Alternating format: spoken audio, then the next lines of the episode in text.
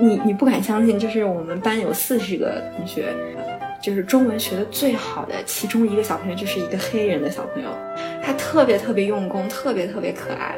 也对就是中国的东西文化特别感兴趣。就比如说我们过春节呀什么的，他他就穿着龙袍来学校了。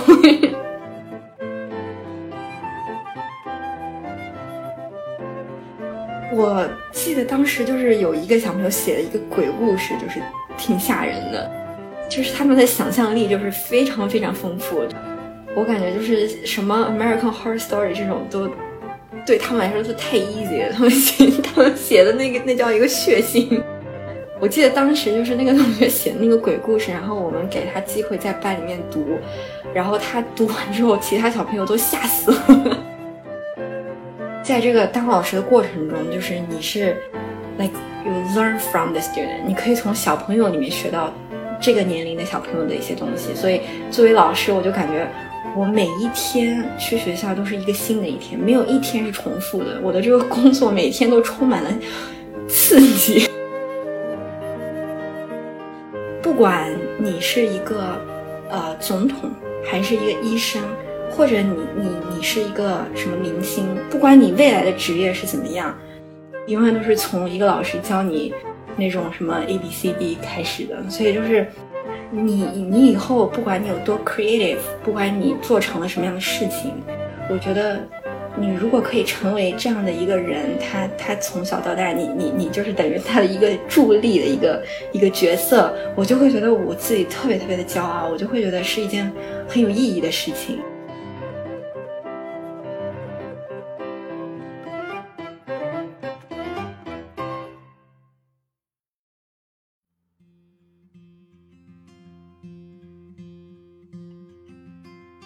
长大后，我才逐渐意识到，上小学的那段时光对我的影响有多大。无论是当时爸妈给我选的书，还是老师布置的作文题，甚至是和我同桌的那些人，似乎都一定程度上塑造了我日后的思维习惯和处事方式。有时我不禁会想，现在的小朋友，世界上其他地方的小朋友，或者平行世界里的我。他们都读了什么书，上了什么课？谁又参与搭建了他们所看到的并深信着的世界呢？我的朋友爱丽丝是美国洛杉矶一所公立小学的老师，她刚刚送走自己的第一届学生。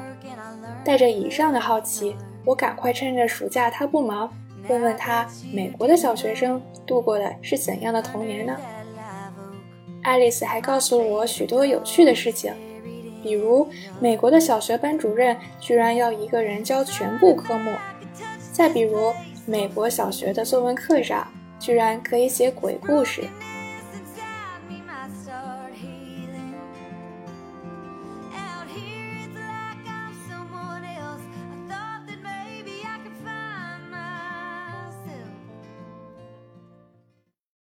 大家好，我是 Alice，然后我是在美国这边读的是。bilingual education 的这个硕士研究生，然后毕业之后呢，我就啊，因为我读的这个专业是当老师的，所以我就是啊，在这边，在这边的一所公立学校找到了一个啊 Mandarin Immersion Bilingual Program，然后我现在是一个四年级的老师。去年的一年是我第一次当老师，然后嗯，刚好又是因为有这个特殊的这个 COVID 的情况，所以呢。就是我刚好我这一整年有一段是有一半的时间呢是在这个网上授课，然后还有啊大大概三分之一的时间是这个线下授课，所以我第一年的经历还是挺疯狂的。对，爱丽丝，我知道你是教四年级对吧？嗯嗯，所以这个是你当时自己选的吗？呃，其实我自己比较偏好呢，我就是不是说。特别就一定要四年级，但是我比较喜欢就是中间的这个三年级或者四年级，我都挺喜欢的。一般就是这种教学呢，主要分就是有一些分水岭，就是一个是 Kinder，就是像这种比较幼幼儿园 Kinder 和一年级，就是算一些比较幼啊幼幼童之类的。可其实我是觉得就是 Kinder 算是一个吧，然后一年级、二年级算是算是一个。一个一个阶段，然后三年级、四年级算是一个阶段，最后可能是五年级又算是一个阶段。然后这边的小学都是从 Kinder 到五年级这样。嗯，哎，那四年级的话，那大概就是九岁、十岁。对，是的。哎，那你觉得这个年龄段的小孩他们有什么特点吗？呃，我就是说我比较喜欢这个三四年级，就是相比于低年级，特别低年级的一二年级来说，这个年龄的小朋友就是更独立，然后呢，相对于来呃更独立，然后他们更啊就是比较有责任感一点点，而且就是因为一些很基础的一些很 basic 的一些 skill，他们都已经会了嘛。所以你不需要教他们特别特别基、特别特别基础的东西啊，然后那个可能就是教太基础的话，就是对我来说可能稍微有一点点，好像稍微有一点点无聊。所以你你太基础的那种，就是更多的需要耐心和重复。然后但这个年龄呢，他已经过了这个阶段了，所以是是属于那种他对这个世界会产生更多的好奇和疑问。然后你你是带领他打开新世界大门的那种感觉，对。然后还有，因为他们更就是有责任感，所以在教室里的时候呢，有的时候，比如说低年级，你不可能让他去帮老师做什么，或者他没有那种小小的领导感的那种，他不会有。但是这个年龄的小朋友，你可以给他分配任务，他可以独立完成，或者是他很享受自己可以当老师的小帮手呀，或者是怎么样的这种。对，然后还有就是，这个刚才是说相比于低年级，但是相比于高年级呢，我觉得。啊，三四年级小朋友还是比较很充满童心的，所以不像是那种初中、高中，比如说上课你问他们一些问题，他们可能会觉得想要装酷，或者是不想，就是懒得举手或者怎么样。但是这个年龄呢，你你上课问他问题，啊，他他们还是那种非常非常活跃，然后特别喜欢分享自己的想法，然后。啊，很愿意举手，然后或者积极参参与老师给你啊组织的一些小活动什么之类的，所以你也不用担心，就是你不能啊不能 motivate 不能 motivate 他们，好像嗯也没有对。然后还有就是这个年龄小朋友啊，其实他们没有听起来十岁是很小，但其实他们想法什么的，其实呃越来越多的小朋友就是其实挺挺有很有自己的想法，然后呢。他对这个世界也有自己的理解，然后对这个国家大事，甚至是那种国家大事什么的，他们都有自己很独特的看法。所以，其实你我有的时候跟他们聊天的时候，我都觉得我并没有在跟一个小朋友聊天，好像是在跟我的朋友聊天一样的感觉。对，我现在想想，我十岁时候应该也 算个小大人了吧？对，就是其实你懂的事情比大人以为的可能要多一些。对的，是的，嗯。那我觉得你很会选，照你这么说，这个年龄段的孩子，他们既省心又友好，同时又很有潜力。对，我觉得是这样。反正啊，我自己教下来呢，跟我一开始选的时候，我我的想象和我真的真的教呢，感觉还是差不多的。我之前有，就是在你正式当老师之前，你会有一个实习期。那实习期的时候呢，我我是有教过，刚好我就是 有教过一个二年级的班和一个五年级的班，所以我就很明显感觉出来，我好像更偏向于那个二年级。但是，呃，五年级的话，就是太大的时候，你就会觉得很，真的就是他们好像有那种就是很自我，然后比较比较难难以就是调动他们的那种那种情绪那种，对，嗯。那你明年还会继续教四年级吗？对我明年还是会继续教四年级。嗯，哎，我知道在美国的小学里，它不是每一个学科有各自的老师，而是一个老师会教所有的课，是这样吗？嗯，对的，是的。哎，这和咱们国内不太一样。嗯，对，就是国内就是从小学开始，每一个课都是有自己的老师，但是我比如说我现在。啊，四年级的这些小朋友有四十个小朋友，他们是一整年的每一天都会只见到我一个人，对，所以我就是 教他们所有的东西。那你都要教哪一些课呢？包括就是比如说最基础、最重要的，比如说有啊英文的部分呀，然后我们因为我们是呃双语嘛，所以我们还要教中文的部分呀，然后还有这个数学，然后科学。然后还有最基本的一些这个音乐、体育、美术、舞蹈都有，对，嗯，还有还有社会学，对，啊，基本上这些科目都得都需要就是涉及到在这一年里面。哎，那这对老师的要求很高哎，你得全能呀。对，所以就是在这个，其实就是呃，在美国，你要是想当老师的话，你需要考的一个就是，如果你是教小学，就是你要考的这个教师资格证就是比较难的。这个一个这个叫做啊 multiple sub 啊 multiple subject 啊的 teaching credential，就是你你的每一个学科都要考试。那你最喜欢教哪一门的？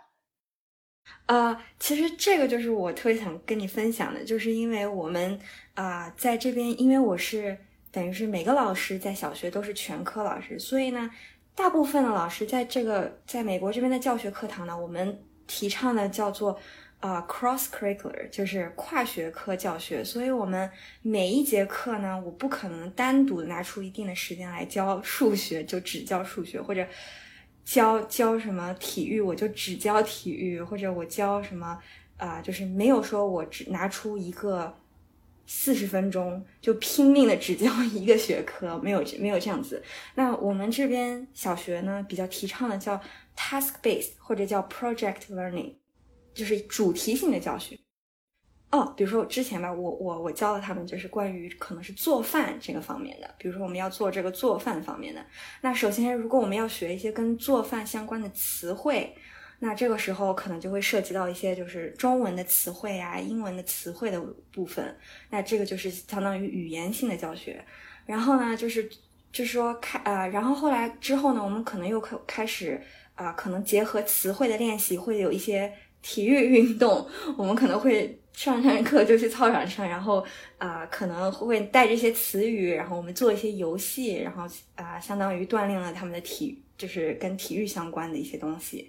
然后又可能下一节课第二天你来学校的时候，我们可能会画一画你最喜欢的食物，或者是你要设计一个你自己的食物。就比如说我们有做。一个披萨，然后我们每个人都会，老师发给你一个披萨，然后你会在披萨上放哪一些食物呢？然后你放了这些食物，你知道它的中文是怎么说吗？它的中文字是怎么写吗？然后你要你要画，然后你又要再复习一下这个词语怎么样？然后可能在后面的时候，你我们学了做各种各样的食物啊，各个地方的食物有可能会涉及一些文化方面的东西，就比如说为什么啊这个中中国人哪有哪些比较有特点的食物呀？然后，啊，中国的不同地方的人的口味怎么样啊？那那西方人的口味怎么样？有有什么对比呀？这些就是相当于一个文化方面的一个一个东西，一个设计。这个就是啊，这个社会学 （social studies） 的。然后又可能 在这个在这个整个学食物的这个最后，你可能会让小朋友每每两个人一组或者三个人一组做一个小餐厅啊。那你要你要有定价呀，然后你要你要开始。呃，涉及到一些数学的，就是你你赚了多少钱，或者是你的这个食物要卖多少钱，然后你你来了几个顾客呀什么的，就是会做一些这种啊，又是另外一个活动，可能会涉及到数学的部分。总的来说，这个就是基本上我们学的每一个东西呢，它都是这种 project learning 或者叫 task base，所以就是所有的学科都会混在一起，所以这个就是。老师在前期就是备课的时候呢，就是需要很有脑洞，然后要把各种各样的这种根据一个主题，要把各种学科的这些东西都融汇进去。嗯，所以这个设计完全就取决于你。对的。哎，我觉得这种设置还是挺科学的。其实有人会说，像我们的这种文理分科，其实它是一个比较人为的事情。但我觉得像可能像这种主题式教学，它其实一下子就把这一个人整个的一个综合能力都给 训练了，而且这也真的是我们在日常生活中，包括我们在工作中会遇到的一种场景，就是你可能完成一件事情需要调动你各个学科的能力、各种技能。对，所以我觉得这也是非常像我们在生活中会碰到那种场景。可能他就是呃比较比较说不是说让他的大脑思维就是学这个就是只是固定在这个，他可能就是比较强调就是学科综合性。嗯，那那这样的话你也不需要像小的时候我们的老师那样找一个借口说音乐老师今天病了，体育老师去开会了，对，然后就开始上主课，就不会有这样的情况发生。对对对，不会。哎，你刚刚提到你班里是有四十个人，是吗？嗯嗯，对的。哦，比我想的要多呀！我本来以为每个班人会就十几个。啊，我们这个就是有四十个人，是因为我要呃，就是两个班，是我有两个班，对，然后一个班的话是二十个人这样。那他们现在课后有书面作业吗？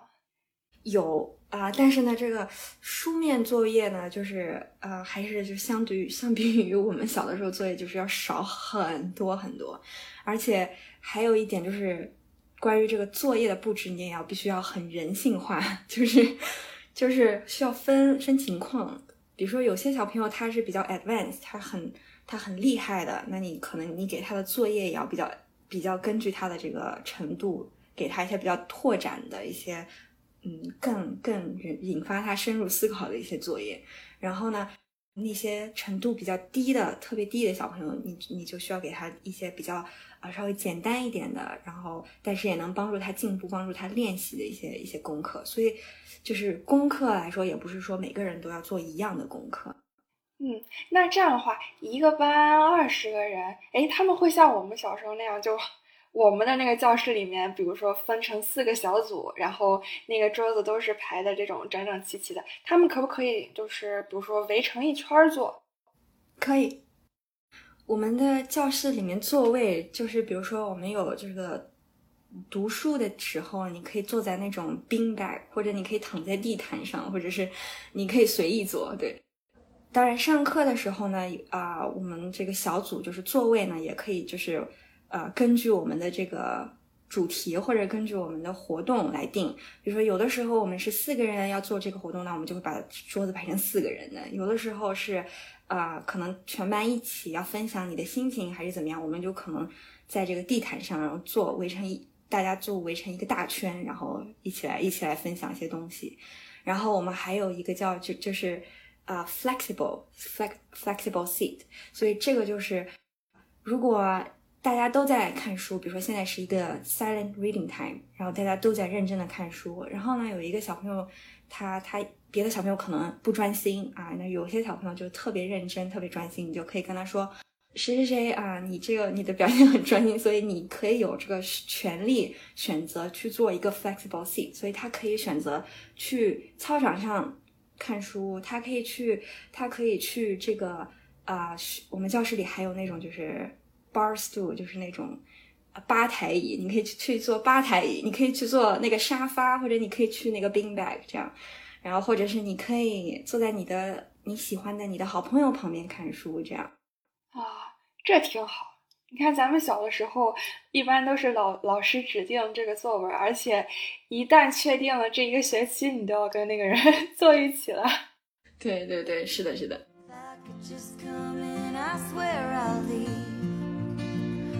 Take nothing but a memory from the house that built me 嗯，我还很好奇的就是，嗯，你的学生啊，他们现在在读什么样的书？嗯，什么样的名著？什么样的儿童文学呢？啊，我。我们现在小朋友就是全班同学，就是特别特别疯狂喜欢的，就是《哈利波特》了。啊，猜到了，对，就是特别特别喜欢《哈利波特》，就是他们喜欢到就是看书可以看三四遍，然后看完之后拼命的讨论，讨论之后回家再看一遍，然后天天都在讨论，就天天都想看《哈利波特》电影，看了一遍、两遍、三遍还想看。对。然后除了这个《哈利波特》以外呢，就是他们还会比较经常看的一些，就但是中文方面的话，就是我会帮他们选，但是这个中文呢，肯定和国内的会很不一样，因为毕竟他们的中文 水平很有限，所以他们会看那种比较偏文化类的，比如说讲什么中国各种节日的一些传说呀。但当然，当然这些书一般都是图比较多，因为字字他们认识的字也很有限。然后英文方面的话，就是我比较大家就比较耳熟能详的有一个叫《Diary of a Wimpy Kid》，它那个中文叫什么小屁孩儿什么日记什么之类的，不知道你有没有听过？反正他们很喜欢那个。然后还有还有一个就是有一个好像中文叫什么戴帽子的猫，那个是也是一个特别有名的一个美国儿童作家，他叫 Doctor Seuss。然后他的那个系列叫 The Cat in the Hat，然后他们也是很喜欢这个这个，它是一个系列丛书，就是好多好多好好好十几本的那种，对。然后其他的还有有一个是那种图画类型的书，但是呢，它是非常有创意的那种图画类的，是叫 The Very Hungry Caterpillar and the Brown Bear。哦，对，我现突然想起来，还有一个叫什么呃 Romona and her father，这个也是他们很喜欢。这个就是有点像，就是我们我们小时候看的那种什么马小跳 什么之类的，就是特别特别生活化。然后里面呢，也是一个那种四几年级的小朋友，然后他在教室在学校发生的一些那种特别尴尬，然后又很好笑的一些事情，和他的朋友和他的家人发生的事情，然后就是对这个。对他们这小朋友来说特别很就是很 relatable，对他们很有连很很亲切，就感觉好像像他们的生活一样的，所以他们这些都很喜欢。嗯，大部分我的小朋友都是非常非常喜欢看书的，像你刚刚说的，就是名著类的，就是说名著类，他们知道有这个名著，但是呢，从来不会有老师就是或者家长就是告诉他你必须看某一本书。不会出现这种情况，对他们这边，在这个尤其是可能，可能你到初中的时候，他们会有这个要求，就是比如说会给你一个书单，这个上面你必须看。但是在小学阶段呢，重点就是鼓励他们需要有这个喜欢看书、很热爱看书、对对看书有很热情的这种啊兴趣、这种态度。对他们，这个好像是一个更重要的一件事情。嗯，然后还有就是呃，在这个看书的过程中。当然，书的这个难度也会有分类。然后呢，一般的这个你去买书的时候，这个书很多书书的网站或者是啊学校的图书馆，一般都会帮大家就是把这个书分类。然后分类之后呢，这些小朋友也会知道自己比较适合看哪一类的书。这个是因为就是在这个一学年当中，他们会不停的接受一个叫那种阅读的类似阅读啊的考试。就是阅读考试的时候，就是会告诉他他是哪一个要，就是他他看的书是哪一个 level 的，然后他可能他知道他自己是什么 I level 的，他是什么 H level 的，然后他自己去学学校图书馆的时候，他就知道要在哪哪个方面看，所以就是相相比于就是要求看他要求看什么书，更更鼓励他，就是只要他有兴趣，只要他想看，哪怕就是漫画书，也会非常非常鼓励他，就是让他去看，就是。啊，养成这种看书的习惯。我之所以问这个问题，就是我很想知道美国小朋友他们心中的鲁迅是谁。但听你这么说，看来他们在小学阶段还是会嗯比较自由了。可能等他们上初中的时候，就会碰到鲁迅了。嗯，可能是这样的。现在我觉得没有，他们都是很。很开心的，一一一说到就是，比如说看书，如果是独立的，叫 independent reading time，是他们听到这个就是觉得像自己中奖了一样，可以看书，对，就是就是看书的时间对他们来说是一种奖励。明白。哎，你刚刚讲到就是你你们班上的学生都要学中文是吧？那中文就算作他们的外语？嗯。哎，那班上也不不是都是，比如说这种亚裔的小朋友是吧？也有就是其他族裔的小朋友。嗯，有的。他们会对中文感兴趣吗？或他们的爸妈会会觉得这是嗯，我孩子应该小学就开始学的一门外语吗？有有啊，我因为我们这个叫 Mandarin，我们就是这个 program 就是中文的项目嘛，所以就是呃，我们班比如说就是这种 African American 有，然后。亚裔的小朋友有，然后当然纯纯白人的小朋友也有，墨西哥啊，就是这个这个拉丁美洲裔的这些小朋友也是有，就是非常非常丰很很 diverse 的一个 一个种呃一个这种这种这种 culture 在在这个我们的这个 program。那既然就是他们的爸妈选择了这个，一般都是因为小朋友很喜欢中国的文化，或者他们对中文很有兴趣，所以。在我们班上，呃，家长、家长还有小朋友对这个中文都是学的好不好是另外一件事情，但是都是非常非常感兴趣，然后也觉得中文是很重要，然后他们对也很认同一些中国的文化呀，或者是啊，对的，哇，突然感觉好好欣慰啊，真的真的挺挺挺开很开心的，而且你你不敢相信，就是我们班有四十个同学学的学的最好的。就是中文学的最好的其中一个小朋友，就是一个黑人的小朋友，他特别特别用功，特别特别可爱，而且他啊，就是也对就是中国的东西文化特别感兴趣。就比如说我们过春节呀什么的，他他就穿着龙袍来学校了。咱们这个文化输出就靠你了呀！那我们聊完了阅读，我们可以再来聊一聊写作。他们平时都会写什么样的作文呢？写写作方面呢，呃，他们这个写作就是训练有有。好几种啊，有一种就是像啊，比如说他们写这种周记需要的，就是写周记，或者是每天可能老师会给你十五分钟的时间，就是一些 random writing，就是你写什么都行，你就但是你得写一些东西，这样一种这种比较比较呃基础的训练，就是每天写一些写一些，然后还有一些呢，就是呃在教室里面可以给同学写东西。每天可能是你，你可以可以，比如说你和谁之间啊发生了什么故事啊，或者是你你你谁谁谁今天过生日啊，或者谁今天你你这个周末做了什么呀，你都可以啊通过这种啊及时的发生的事情，然后你你你写一个这样子的小的东西，然后小组里面分享这种的，就是一些。啊，基本的就是写一些小的短文。那写一些比较长的呢，一般就是啊，四年级的小朋友是会训练他们写自己的，类似写自己的小说之类的。这个就比较有趣了，就是你可以写一个鬼故事，然后你要自己找一些配乐，写完之后，你需要找找配乐，然后自己自己写自己读，然后把自己搞得很恐怖的样子。对，然后你也可以写你自己的爱情故事，或者你自己的童话故事，对。对，然后就是各种主题类的，但是这种呢，一般就是在开学的时候，你就要你就要呃，老师会就是带小朋友选定你自己的主题是什么，然后呢，这一学年你就是像写那种好几个章节的 chapter book 一样，你要你要把你自己的这个故事每一章每一章每一章每一章的这样子写下去，然后写出一本自己的小说，然后用一学年的时间反复打磨这个主题。呃，对的。就是老师就是在写的时候呢，一般啊，比如说上学期，因为我们有很多时间是 online 嘛，所以就会用那个 Google Drive，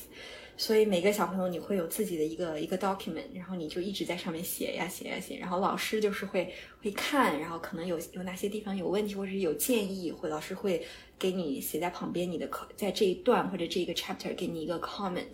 那你可以就是自己去修改一下，然后你也可以继续往后写，对。那有没有让你印象特别深的故事？我记得当时就是有一个小朋友写了一个鬼故事，就是挺吓人的，因为他他当时就是写他写的这种鬼故事很也是挺挺，嗯，就是他们的想象力就是非常非常丰富，就是就是他们想的就是呃，我感觉就是什么 American Horror Story 这种都。对他们来说都太 easy 了，他们写他们写的那个那叫一个血腥。对，然后我记得当时就是那个同学写那个鬼故事，然后我们给他机会在班里面读，然后他读完之后，其他小朋友都吓死了。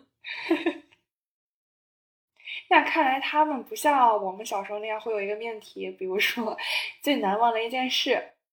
就是你不给他规定这个主题，反而他写下来的就是让他难忘的东西，或者会成为让其他小朋友难忘的东西。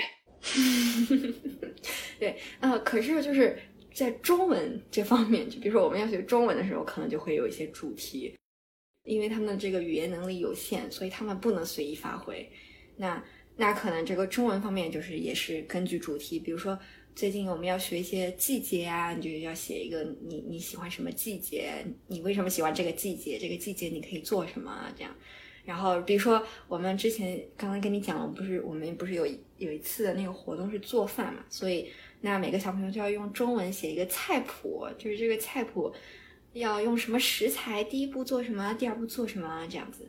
嗯，就是中文的话，我是必须得，我必须要给他们规定一下这个主题的，不然他们他们会说不完全不知道，无从下笔。就像咱们写英语作文要给要帮李华写一封信一样。呃，对对对对对，这个当当你的这个就是语言，嗯，就是不是说你的母语的时候呢，就是呃，还是需要很多的这个就是老师的这个 guide guidance 或者一个 support。像你说那种我们以前写什么最难忘的一件事，我我我虽然还没让他们写过，但是我觉得我可以让他们试试看写一下。天呐，我多嘴了。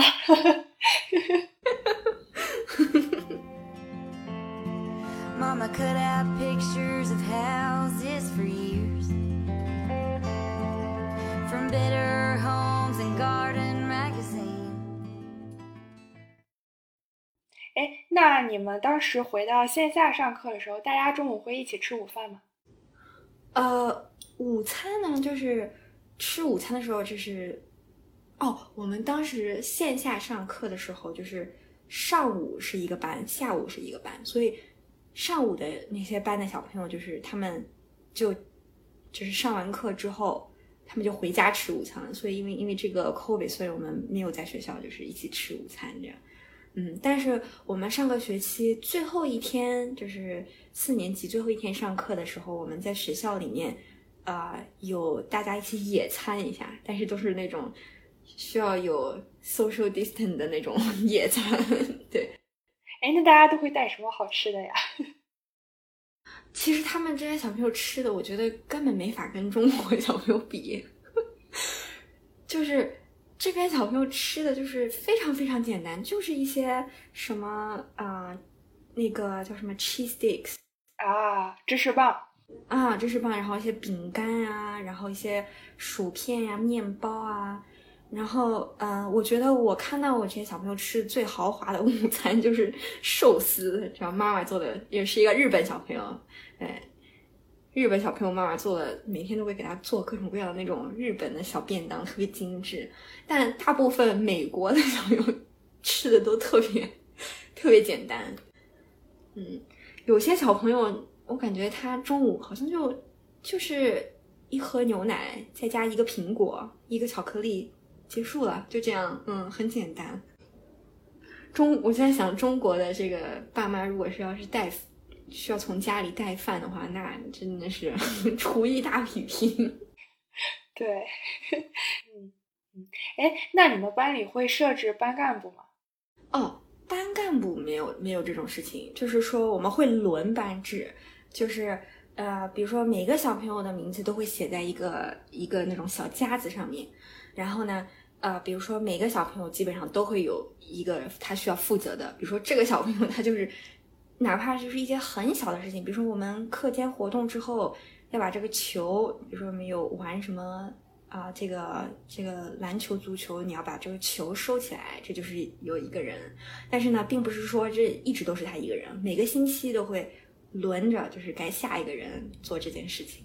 然后下个星期是下一个人做这件事情。那每每一次每个星期都会有一个小朋友是负责什么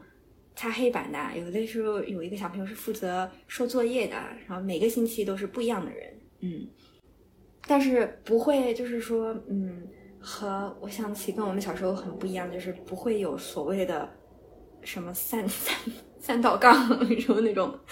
就是最厉害的，你就是最棒的班长，你就是最厉害的大队长，这种不会这样。就是说，他们也会说强调，嗯，这个管纪律的和这个，啊，擦黑板的是是一样的，都是都是为班级做贡献这样。哎呀，我突然想到，我小的时候，我领到那个两道杠，真的，我放学了我还要带出去。你不是应该三道杠吗？嗯，哎，那那你的学生他们用社交网络多吗？他们会刷抖音吗？呃，他们会，就是 TikTok 对吧？然后他们会看那些，然后网络他们特别喜欢的一个东西叫 Messenger Kids，就是他们小朋友就跟小朋友的微信一样，然后特别火，对他们特别火热，然后。每天下课的时候，他们都会跟我分享今天他想要拉黑谁是谁，说明天他他他决定让谁谁谁加入他们的那个就是加入群聊那种，对，然后他们特别喜欢这个，然后然后当然也有一些班里面的小朋友爸妈就是觉得不太想让这么早的让小朋友接触这种社交网络，就是不太想让他们用这种啊。呃，这种软件，那这个小朋友就是会觉得自己很可怜，但是他还是会想办法加入。他的方法就是给其他同学发电子邮件。对，但是他们的这个 Messenger Kids 呢是，呃，好像这个是 Google 的吧？好像是哦。然后他们就是需要注册账号或者什么的话，就是大人是可以监控的，就是就是必须你爸爸妈妈帮你帮你监控。然后好像说他这个账号也是。呃，就是爸爸妈妈手手机另外那个手机端好像是可以看到还是怎么样？就是对，不是说完全放任他们自由。哎，那这和这个注重隐私权有点违背啊。对，我觉得这个小朋友在这个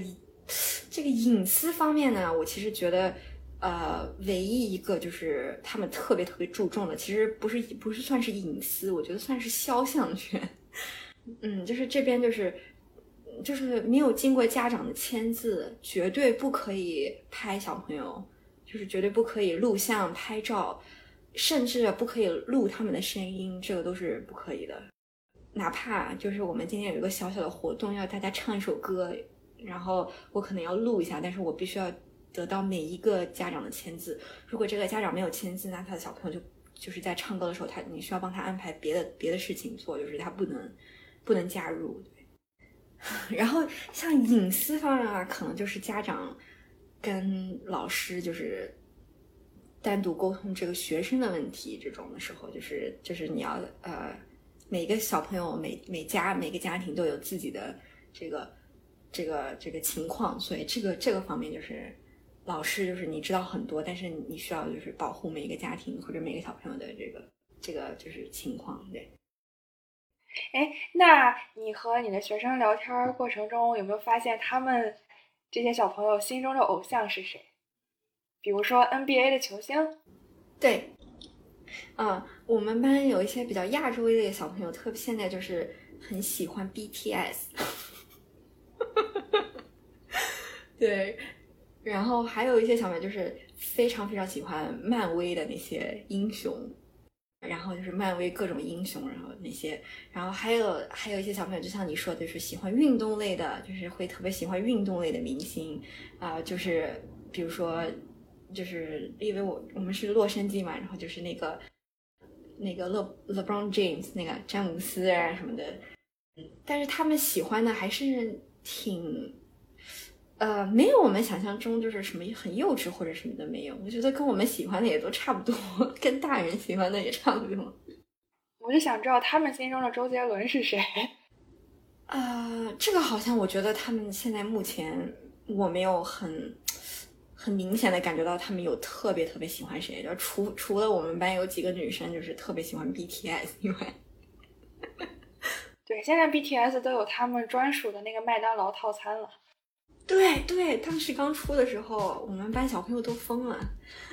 在那边天天说什么：“今天放学以后，我的妈妈会带我去买 BTS 的套餐。”嗯，我小时候，我这么大的时候应该在喜欢飞轮海。哦，飞轮海，哦，对哦，我好像，你说实在的，我就是真的三四年级的时候，我还真的没有特别喜欢谁。我真的开始特别喜欢，呃，我是特别喜欢周杰伦，我特别喜欢周杰伦，是我在初中的时候，我小学的时候好像还没有开始对某一个明星特别喜欢，没有。对，但是我们班小朋友也会经常被我安利周杰伦的歌呀什么的，然后我会给他们洗脑，在在班里面拼命的逼他们听。毕竟这也是一个很好练习中文听力的途径。然后去去年我们有这个就是一学年就是春节的时候我们会有一些活动嘛，就是春节的活动。然后我们教我们班小朋友唱一首中文的歌。然后当时我当时就是觉得周杰伦的可能还会有点太难了，所以我我我我教他们唱了那个 TFBOYS 的，左手右手，不是，是另外一个叫宠爱，对他们特别开心。我觉得 TFBOYS 是他们的菜。我我相信那几个喜欢 BTS 的小姑娘，如果知道了 TFBOYS，也会喜欢他们的。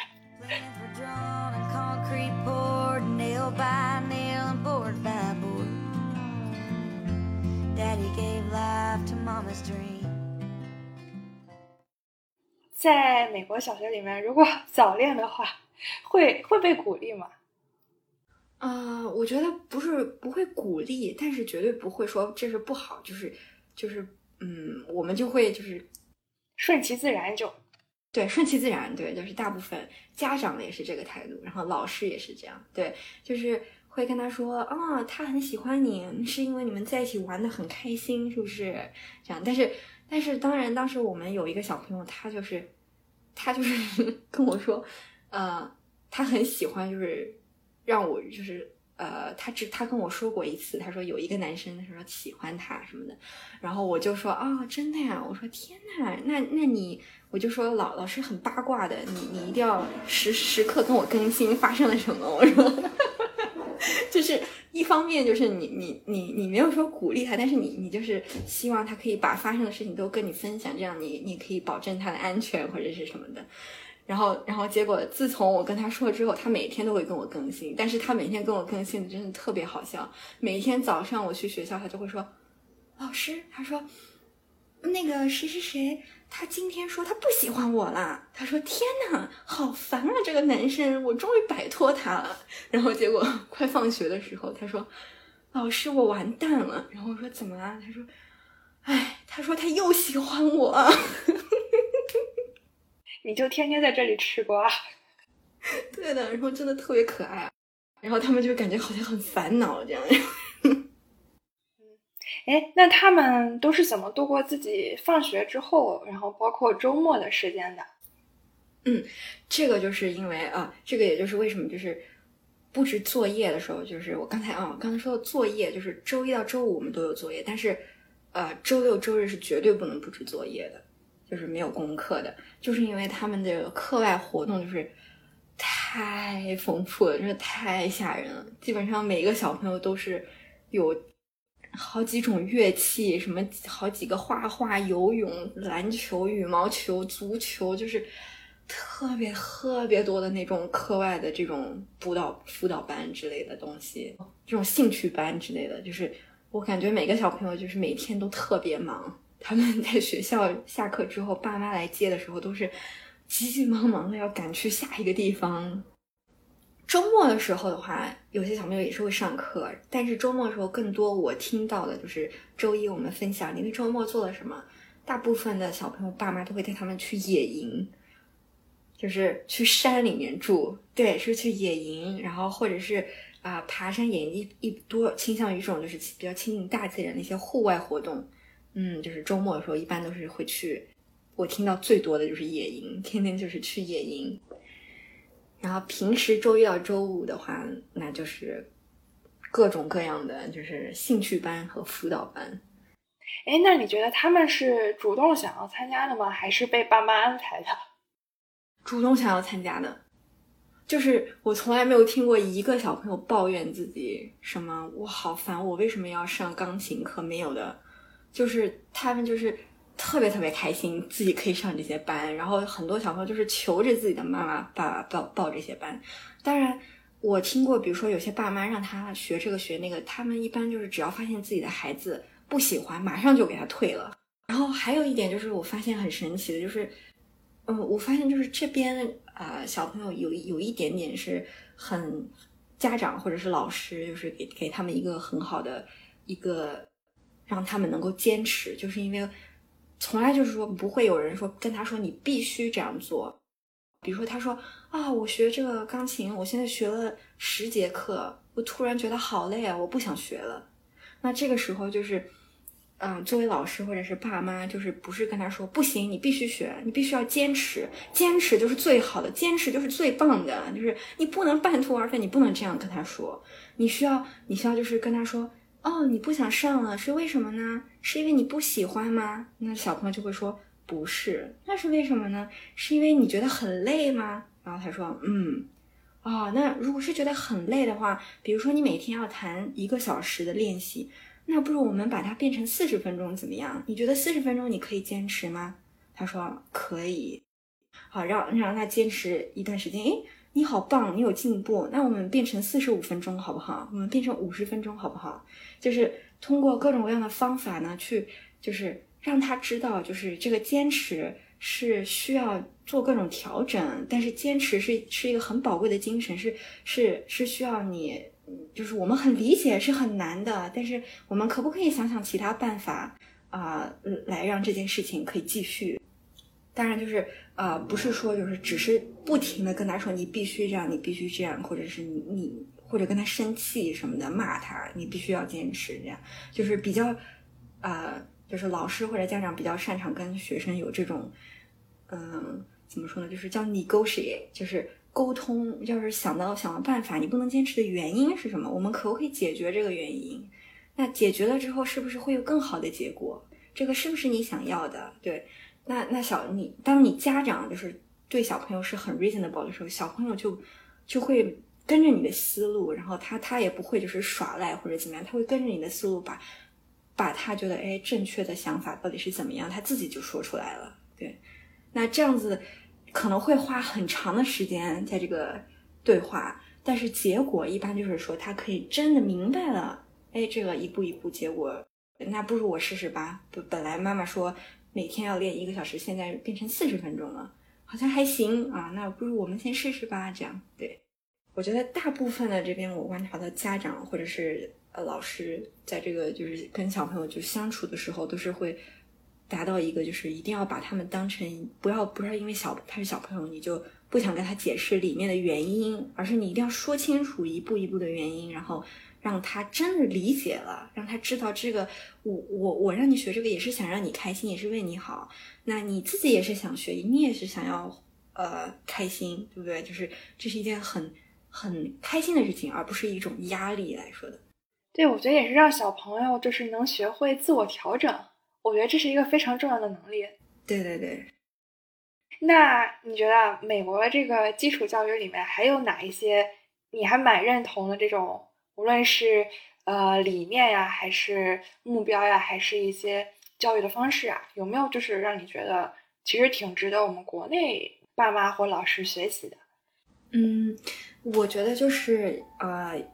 怎么想怎么讲，就是一种多样性嘛。但是呢，我觉得就是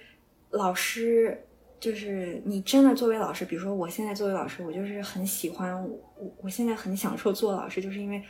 我真的会去认真的了解每一个小朋友。我我知道他喜欢的颜色，我即使知道他喜欢的食物，我知道他他他最近有什么开心的事情，他有什么烦恼，他有什么伤心的事情，就是老师。你你想要教这个小朋友学学习的，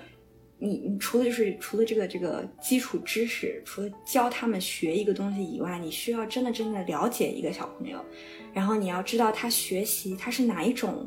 他是怎么样才能学好的，你需要去了解他。比如说有些小朋友是你需要一一直不停的鼓励他，就是他特别特别胆小，他他知道一加一等于二，但是你问他一加一，他可能会很害怕，然后不敢说，就是。他是这种需要鼓励型的，还是说有些小朋友他是那种特别喜欢偷懒型的，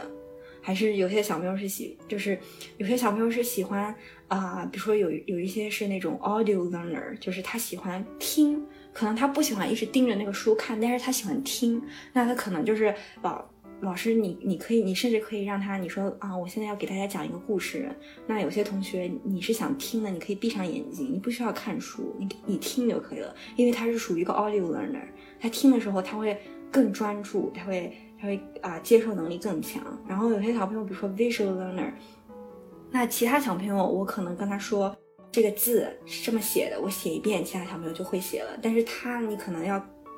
把这个字打印成彩色的，或者你要把这个字，呃，把一个字就是可能给他怎么变成一个那种象形文字，弄成一幅画，跟他解释，或者是怎么样，就是每一个小朋友就是他其实学习学习的能力都有，只是他学习接受接受这些新鲜事物或者接受知识的方式方法都不一样，然后。当然，这个一个是他的这个不不同的这种学习的接受的方式不一样，另外一个也就是他性格的问题，性格也不一样。嗯，就是老师，你你真的很需要啊，不仅仅是把一个知识告诉他，而是你需要把一个知识，就是像一个裁缝一样，你要把它 把一个同样一个知识量身定做给每一个小朋友，或者每一类的小朋友，然后让他更容易的接受，然后让他更喜欢上就是学习，因材施教。对，就是就是因材施教，我觉得这个。这个真的很重要，但是我觉得国内的老师其实已经也做得很好了，只是我们国内就是小朋友太多了，对，老师真的太难了，老师太难了。虽然我觉得近几年已经很好了，我看到国内有很多那种素质教育那种，还有就是，啊，好像也是就是什么作业减压呀什么的，就是已经已经很好了，已经很好了。但是就是嗯，这种。叫 differentiate，这个 differentiation 就是分类的这种因材施教，我觉得特别特别的，我特别特别的喜欢，也特别我也觉得就是特别特别的重要，对。然后像我们班啊，这个学年就是印象让我最深的就是两个小朋友，这两个小朋友都是那种特别特别文静的那种。有一个小朋友他是属于那种特别特别稳定，但是他非常非常聪明，然后他可能不是很喜欢分享，他不喜欢。跟别人分享他的想法的那种，越是这样的小朋友，你可以想象到，大部分时候同样在一个班里，很少有老师会注意到他，所以我就会给自己就是设定一些目标，比如说这个小朋友我知道他是一个很文静，但是他很聪明，很有那个，他很希望得到老师的 attention，那我那我就会给自己设定目标，比如说我这个星期或者我每天必须要啊有几次走走去他的座位旁边。问他的想法，或者问他今天过得怎么样，我必须要跟他发生一些 conversation，就是让他得到，就是他知道，诶，以前我怎么感觉我我好像在班里面像一个空气人一样，但是怎么这个学期这个老师每天都会跟我说话，他就会觉得很不一样，他就知道你是很关心他的，你很你很你很注意他的。还有另外一个小朋友，就是可能他就是那种每次。一有压力，一有压力，他可能就会，啊，比如说学一点点，他可能可以，他可以接受。只要这个学习量只要是稍微变大了一点点，他觉得有一点点压力，他马上就想放弃。有也有这种小朋友，我就会把那种就是特别有压力的东西，首先你你就要跟这个小朋友说，这有什么可怕的？就是你首先就要跟他一起就是放松心态，然后你要啊引导他，然后让他觉得。这个学习一点都不可怕，是件非常开心的事情。然后他学他他学会之后，你要给他让他让他觉得，我天呐，这么难的你都会了，就是你像那种给他一种激励，让他知道他自己可以做得很好，让他觉得，哎，没有我跟我想错了，没有那么可怕，这样 对对，就是就是。啊，我当时就是因为这这两个小朋友，就是他爸妈就是特别特别特别特别喜欢，就特别特别感谢我，就相当于，因为他们觉得，他们就是说他们的小朋友从来都没有觉得就是对上学有这么大的热情，就是已经到那种每天每天每次到星期五的时候就会特别伤心，就觉得天呐，还要等两天才能去上学这样，那就反正就是各种各样的小朋友，你真的需要。了解他这个人，你需要呃知道他的学习习惯，知道他的性格、他的爱好，然后再结合就是呃就是你他需要学的东西，然后你这样子才能让他就是真的就是学的很开心，然后也也没有觉得很压力这样对。我要是小朋友，我就会每天都想去学校见到爱丽丝老师。反正因为我就是我就是觉得我想传达的思想，或者是我想我想我一直想表达的思想，或者是我想教给我的小朋友的，就是我想告诉他们，学习是一件非常开心的事情，就是嗯，就是啊，没有没有什么事情比让你比学习让你变得更聪明 更开心了。我就是觉得对，然后任何事情都是一个学习的过程，就是不要说听到上课听到学习就。就头痛，就就觉得很很烦，很累这样，对对对。could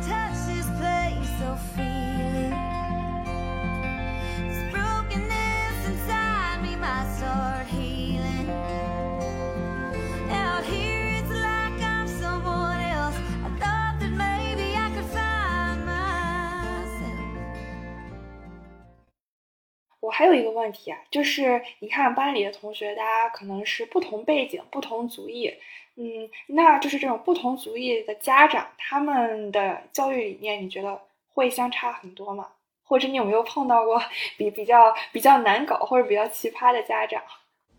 嗯，呃，我就简单来说，就是亚洲家长真的就是特别特别特别注重成绩，就是特别特别啊、就是很有竞争力的这种，就是很关注他的成绩，他的孩子是不是呃做题是不是快，是不是做的对，正确率怎么样，就是还是亚洲家长是普遍还是比较关心这个的，虽然也是关心他的其他方面的这个呃成长或者是其他的，但是他他们不可能就是说不注重这个成绩的这个问题，然后然后就是像这种像这种就是如果是比较啊、尤其是白人类的家长，白人类的家长的话，那他就是更注重的是这个孩子他有没有就是自主学习的能力，他有没有是一个 responsible 的人，他有没有有责任感，他在教室里面。呃，我们不管他这个考试考得好不好，但是他考完试后他的态度是怎么样的，他们很关心。他说：“老师，那他这个做错之后，他有问你吗？他他有没有说他他知道这个，他有没有有这个，哪怕有没有这个意识，想要知道知道正确的是怎么做的？他有没有这个想法？就是更注重于他的这个学习态度，然后还有他的这个这这种就是思维能力，对，就是这种就是态度，还有这个习惯类型的这些。其实我觉得就是我们班的家长大部分其实就是这两这这两类，对。当然，就是还有一些家长，就是可能是，比如说，如果他们是因为我们毕竟算是公立学校嘛，所以这个家庭背景有很多很多不一样。那如果是这个家庭背景就是稍微比较属于这种 low income family 的这种呢，小朋友很有些小朋友很努力，或者有些小朋友可能他他获取的资源比较少，然后他可能学习并不是特别特别好，那。也是要看，有些家长真的真的是因为太忙了，工作特别特别忙，特别辛苦，就是有有一些家长就是可能要打两三份工这种的，根本没有时间管他的孩子。我就是觉得这种类型的家长对我来说是最头痛的，因为我我也不能是说就是怪他，因为他真的他真的需要养 养家，然后他需要照顾他的家人，所以他需要工作，对不对？他需要打工，或者是他需要呃很很辛苦。所以他真的没有时间给他的孩子，可是他的孩子呢，因为缺少了就是家庭的关注，或者缺少了各种各样的资源，就比如说没有足够的书在家里看，或者是写写功课，呃，随便就是没有按照要求写，然后他自己也不知道，爸妈也没有帮他看，嗯、你说完全的靠这个小朋友，他才四年级，他有的时候很多东西还是还是需要别人就是给在家里面给他一些。关注给他一些帮助的，但是他他完全没有这些帮助，所以就是导致他可能呃和其他小朋友相比，他的这个进进步的速度就会很慢，然后或者他就是嗯学了，然后因为没有及时的复习，或者是没有没有这个没有做错，那个没有没有没有做对，然后就是跟别人就是差距越来越大。那像这样的呢，就真的很头痛。然后你跟他的家长，你跟他的爸妈说呢，他爸妈。也是很理解，但是他爸妈也是真的没有办法，所以这种情况就是目前我觉得让我觉得最最头痛的就是你你你好像觉得你很无力，你没有办法帮他。然后小朋友有的时候也会觉得啊、好像我爸妈工作很忙，他们也不是很关心我的学习，那那我这个学习应该也无所谓吧，就就这样吧，就是他们自己也不会重视这个东西。反正这种情况，你就是。让你觉得很很难受，就是你好像有一种眼睁睁的看着他，就是跟别的同学的步伐就是有点落下，越拉越远这样。那就是你尽可能的在学校的时候，你会帮他，会会让他练习，但是毕竟在学校的时间是有限的嘛，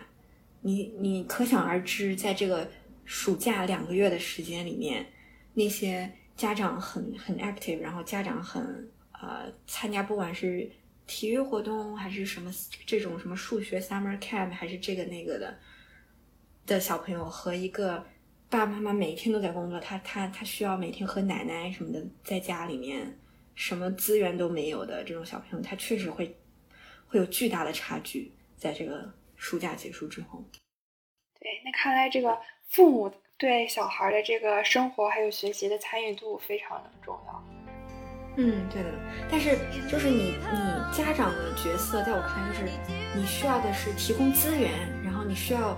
嗯，你因为你最了解你的孩子，你不像老师，老师需要了解四十个孩子，你你你最了解你的孩子，你从小跟他长大，你最知道怎么样鼓励他，怎么样，呃，给给他他喜欢的资源，然后支持他，让他成功。所以这个这就是家长最重要的部分。当然。嗯，也不能家长也不能做的太多，就是不能说帮帮这个孩子不能帮的太多，不是说我是给你提供资源，但我并不是说要拼每时每刻都坐在坐在你旁边监督着你学习，让你完全没有这种自主能力，不知道怎么安排自己的时间，这种就是也不能帮帮去另外一个另外一个就是不能钻对不能 钻钻牛角尖，对这个分寸啊也是 要把握好。coming, I swear I'll leave. Won't take nothing but a memory from the house that built me. 我觉得老师很像是和这些小朋友一起一起爬山的人，一起同行的人。对，对，这是你给我的一个感觉，但是不知道你自己会用什么来比喻你的这个这份职业，你的这个角色呢？反正我觉得，呃，我想的就是，嗯，有有一个吧，就是在这个当老师的过程中，就是你是 like you learn from the student，你可以从小朋友里面学到这个年龄的小朋友的一些东西。所以作为老师，我就感觉我每一天去学校都是一个新的一天，没有一天是重复的。我的这个工作每天都充满了刺激，我感觉特特别多的新鲜的事情，然后特别多的状况。你每天去学校，你根本不知道今天又会谁又会和谁怎么样了，谁谁又哭了，谁谁又怎么怎么样学不会什么了，就是每天都会非常非常新鲜，每天都感觉是第一天在做这个工作一样。就就算我明年还要教教一次四年级，但还是有那种很新鲜的感觉。然后另外一个就是你需要就是第一个就是呃、learn from the student，然后第二个我觉得就是 learn with the student，就是你和学生一起学一个东西。有的时候他们问我的问题，我可能也不知道。他说，就比如说有的时候我有一次穿一件衣服，然后我那个衣服衣服上面是一个那种画家的他的那个一个一幅画吧，类似那种的。然后我的小朋友就说，诶，他说老师，你的这个衣服上这个这个画是谁画的呀？然后我我知道这个是一个有名的画家画的，但是我不知道是谁，所以我就说哦啊，我说你这个问题很好，那那我们明天就就就做这个吧。然后我们可能这个星期里面就会有一节课。研究一下老师的衣服上这幅画的那个作者到底是谁呀、然后他他画的画有什么样的风格，我们一起来分析一下吧。那每个同学找一找，你喜啊、这个这个画家他画的画是不是都有这样的风格呢？他这个这这个就是他他这个就是为什么这个画会出现在这个衣服呢？他是不是和这个衣服有什么合作呢？就是就是好像时时刻刻都有一些东西可以可以和这个小朋友一起一起学，然后我自己也觉得特别有趣，对。所以你你们这些随机的对话也有可能成为接下来讲课的内容。对，经常会出现这种类似的事情，对。然后还有就是最后一个就是 learn for the student，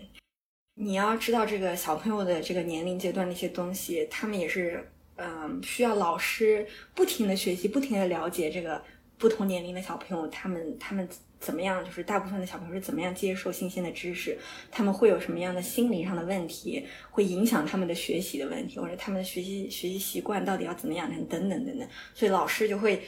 也会有很多老师会有很多很各种各样的培训，就是你知道你上这些培训，你学习看这些书，你你学习怎么样去跟你的小朋友相处，这个就是 learn for the student。对，然后我就觉得，反正总的来说，老师就是 不停的 在在学习的过程，然后也是很绝对不会让我觉得无聊的一个工作，就是每天都很开心，然后因为每天都有很多各种各样新鲜的事情发生。对，不过当然最最重要，我就是特别想说的，就是我从小就是想当老师，从小就想当老师。我就是觉得，呃，不管你是一个呃总统，还是一个医生，或者你你你是一个什么明星，不管你未来的职业是怎么样。你永远都是从啊、一个老师教你一个很简单的“一加一等于二”开始的，你永远都是从一个老师教你那种什么 A B C D 开始的，所以就是就是你你以后不管你有多 creative，不管你做成了什么样的事情，就是我觉得你如果可以成为这样的一个人，他他从小到大，你你你就是等于他的一个助力的一个一个角色，我就会觉得我自己特别特别的骄傲，我就会觉得是一件很有意义的事情。然后这些小朋友就是呃会记住你，如果你真的在他们的这个人生中产生了一点点的影响，我就会觉得呃，反正就是我觉得这个职业对我来说就是特别特别很暖心，然后也很有意义的一件事情。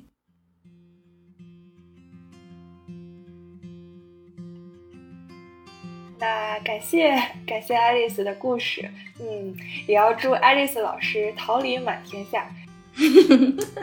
谢谢。好呀，那那我们这期节目就先到这里了，那我们跟大家说再见，拜拜。OK，拜拜，谢谢。I just had to come back one last time. 这就是今天的节目，不知道有没有让你想起你成长过程中对你影响最深的一本书或一位老师呢？如果你已经、即将或在未来为人父母你希望在你孩子的童年里埋下一颗什么种子呢？欢迎你在评论区里告诉我你的想法。想要认识更多斜杠青年，就在小宇宙、喜马拉雅或苹果播客等平台订阅关注我们吧。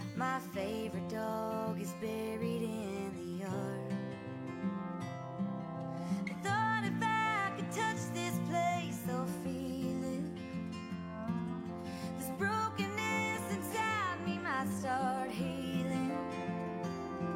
Out here, it's like I'm someone else. I thought that maybe I could find myself. If I could just come in, I swear I'll leave. Won't take nothing but a memory from the house that built.